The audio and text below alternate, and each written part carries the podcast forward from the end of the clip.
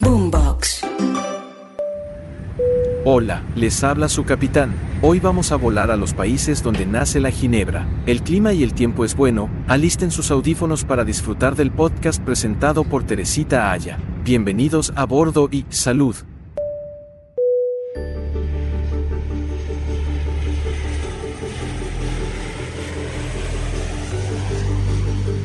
Soy Teresita Aya y los invito a escuchar esta nueva temporada de Historia detrás de la historia. En esta hablaremos de los destilados, estos licores que no solamente sirven para festejar, para celebrar y brindar, sino que tienen su propia historia detrás de la historia que se enmarcan en la región donde se producen, por qué se producen y por qué llegaron a consumirse. Los invito a escuchar todas estas historias en boombox.com y en todas las plataformas de audio.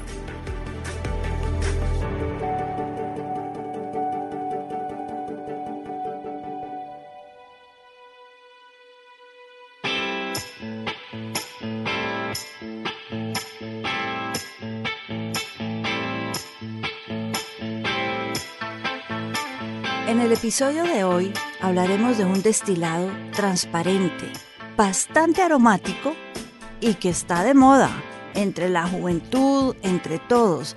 Nos encanta. Se toma con especies y tiene esos aromas, como decía, a especies. Estamos hablando de la ginebra.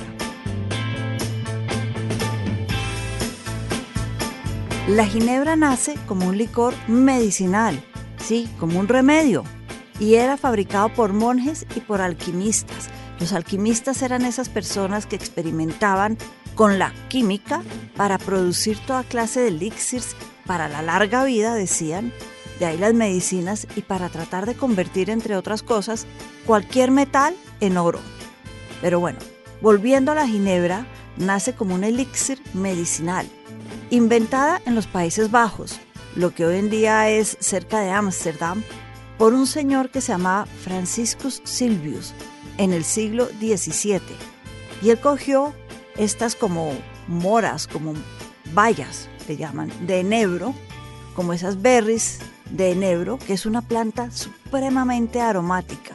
En francés se pronuncia Genièvre, en holandés Genever, y de ahí entonces Ginebra, aunque en realidad antes de decirle Ginebra le decían Gin, el diminutivo de Genever.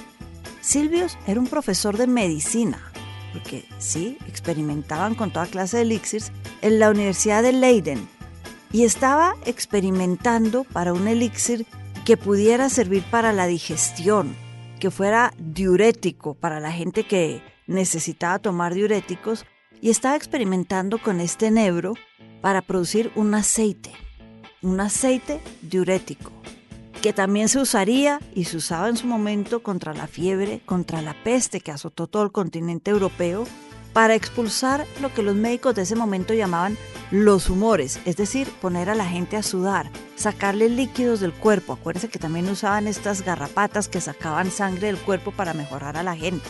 En fin, estaba experimentando con un aceite diurético para sacar los humores, los malos líquidos del cuerpo y encontró la ginebra.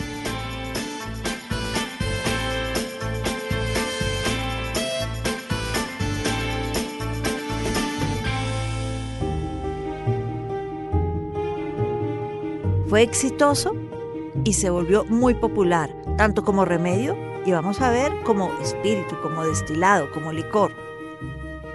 Las ginebras holandesas, conocidas como Hollands en honor a Holanda, Geneva, Genever o Schiedam en honor a un centro de destilación que queda cerca de Rotterdam el puerto, se elaboran además de la valla de Nebro con una mezcla que tiene malta de cebada, es decir, la cebada espichada se deja fermentar para hacer cerveza y esta mezcla fermentada de cerveza, de cebada, se destila en estos alambiques, se calienta y luego se enfría para que el vapor se convierta otra vez, se condense y se vuelva líquido.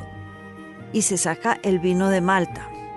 Este se destila una segunda vez, primero la cebada y la segunda vez se destila con, las, con el enebro, con estas moras de enebro, estas bayas eh, espichadas y fermentadas y algunos productos botánicos que le dan ese aroma a la ginebra, especies, pimienta rosa, eh, algunas flores, y así se produce un alcohol transparente y bastante aromático. Cuando los ingleses en las guerras eh, contra Holanda del siglo XVII y el siglo XVIII pasaron por los Países Bajos, vieron este medicamento, lo probaron y les encantó, pero les encantó para tomarlo y pasarlo rico, no como diurético. Y se volvió supremamente popular entre los ingleses, entre el ejército, entre los soldados ingleses, la ginebra. Se volvió, aparte de su sabor, porque eran barato de producir y porque no tenían impuestos extranjeros en el Reino Unido como sí lo tenía el vino que llegaba de Francia. Barato, rico, aromático y los dejaba felices, la ginebra se volvió supremamente popular en Inglaterra. Tanto que para 1733 el consumo de ginebra solo en Inglaterra, Reino Unido, era de 47 millones de litros el año. Enorme para ese momento. En Londres había más de 6.000 bares donde uno podía comprar ginebra, la destilaban ellos mismos. Y como era tan popular y había tanto, les cuento, en su principio eran sobre todo las personas de menos recursos y las mujeres que tomaban ginebra, porque los hombres preferían el whisky que era más elegante, pero la gente que no tenía tantos recursos y las mujeres que no trabajaban y no tenían los recursos de los hombres, preferían la ginebra. Además, se creía que por ese sabor aromático, ese olor, esa transparencia, tenía menos alcohol que el whisky. Y ahí sí, nada que ver. Lo que desató en los barrios bajos de Londres una gran, lo llaman la epidemia de la ginebra. Hoy le diríamos un gran problema de alcoholismo en Inglaterra y en Londres en los barrios bajos. Para salvar entonces a la sociedad inglesa del consumo de la ginebra y del alcoholismo, el gobierno, ya en el siglo XVIII, aprobó toda clase de leyes llamadas las leyes de la ginebra para regular el consumo de la ginebra. Le puso impuestos para que fuera menos fácil de comprar. Y esto hizo que, uno, la calidad de la ginebra mejorara. Había menos sitios que la destilaban y quienes lo hacían la hacían con más cuidado. ¿Por qué? Porque los precios eran altos y tenían que justificar el nuevo precio alto. Así, dicen los ingleses que ellos salvaron en el siglo XVIII la reputación de la ginebra en el mundo. Las ginebras inglesas, hay que decirlo, también se destilaban a partir de la malta de cebada y luego con el enebro. Y ellos empezaron a combinarle cada vez más toda clase de agentes aromatizantes, como decía, pimientas, eh, rosas, flores, lavanda, las ginebras inglesas suelen ser más secas, es decir, menos dulces que las otras, y se llaman London Dry. Y hemos visto que hay marcas con este título, pero les advierto, el que diga London Dry no quiere decir que obligatoriamente está hecha en Londres. Es un estilo que no es dulce, simplemente quiere decir esta ginebra no es dulce, pero sí es muy aromática, mucho más que la holandesa. Cada productor tiene su propia fórmula, sus propios aromas, sus propios ingredientes botánicos, como se llaman, que pueden ser regaliz, cáscara de limón, naranja, hasta cilantro y cardamomo, hinojo. Todo lo combinan para crear una buena ginebra. Y estas son las que se combinan después con la tónica para crear el gin and tonic y el Tom Collins. Y acá les cuento otra historia hablamos que la ginebra nace como un remedio, como un diurético.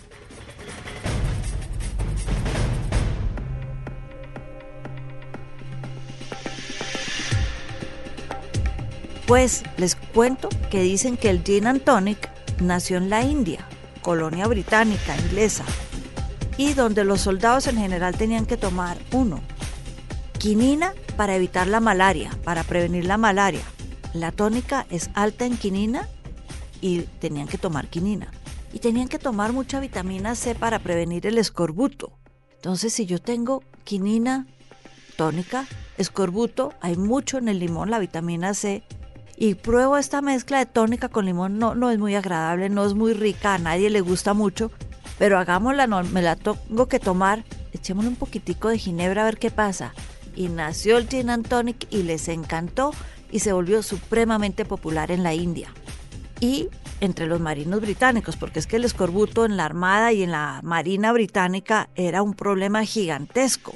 Entonces también tomaban mucha ginebra los marinos británicos y mucho gin and tonic para evitar precisamente el eh, escorbuto. Y acá les cuento, cuando hablamos de ron, ¿se acuerdan que dijimos que los marinos británicos, los marineros recibían su dosis diaria de ron hasta más o menos el siglo XX? Pues los oficiales más elegantes ellos recibían una dosis diaria de ginebra para prevenir el escorbuto y tomarse su gin and tonic. Un gran tema de moda.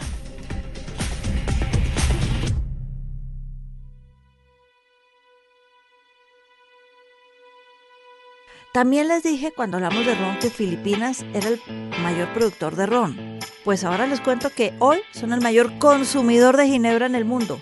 43% del mercado de la ginebra se consume en Filipinas y hasta tienen su propia palabra en el idioma de ellos, el Tagalog, para hablar de fiestas de donde solo se toma ginebra, gin and tonics, gimlets, toda clase de cócteles de ginebra. Se llaman ginuman y consumen en Filipinas más de 25 millones de cajas de ginebra al año. Entonces tenemos la ginebra que es base además de el martini. El trago, ¿se acuerdan de James Bond? Mentiras, él lo tomaba el martini con vodka. Pero la ginebra es el trago típico del martini. Y fue precisamente para tomarse el martini que se inventaron las copas triangulares. Eh, para tomar esto en Hollywood en los años 50, porque se volvió el trago más popular de los actores de los años 50. Esas copas como redondas que parecen una bomba, un gran globo donde la tomamos hoy, nacen en España y es algo mucho más reciente. Pero bueno, para terminar les cuento a quién le encanta y le encantaba la ginebra. A Franklin Delano Roosevelt, presidente de Estados Unidos, quien en Yalta, la última reunión que tuvo con Stalin y con Churchill, se quejó de que no había limones para echarle a su ginebra. Esto hizo que Stalin los mandara a traer desde Georgia ese mismo día por avión para que estuviera contento Roosevelt. También está, como les dije, James Bond no la toma, toma el martini con vodka, pero Ian Fleming, el autor de los libros de James Bond, le encantaba y tomaba mucho martini con ginebra. También la reina Isabel II y Alfred Hitchcock. Por ahora los dejo con un martini tradicional y como dirían en Inglaterra, cheers.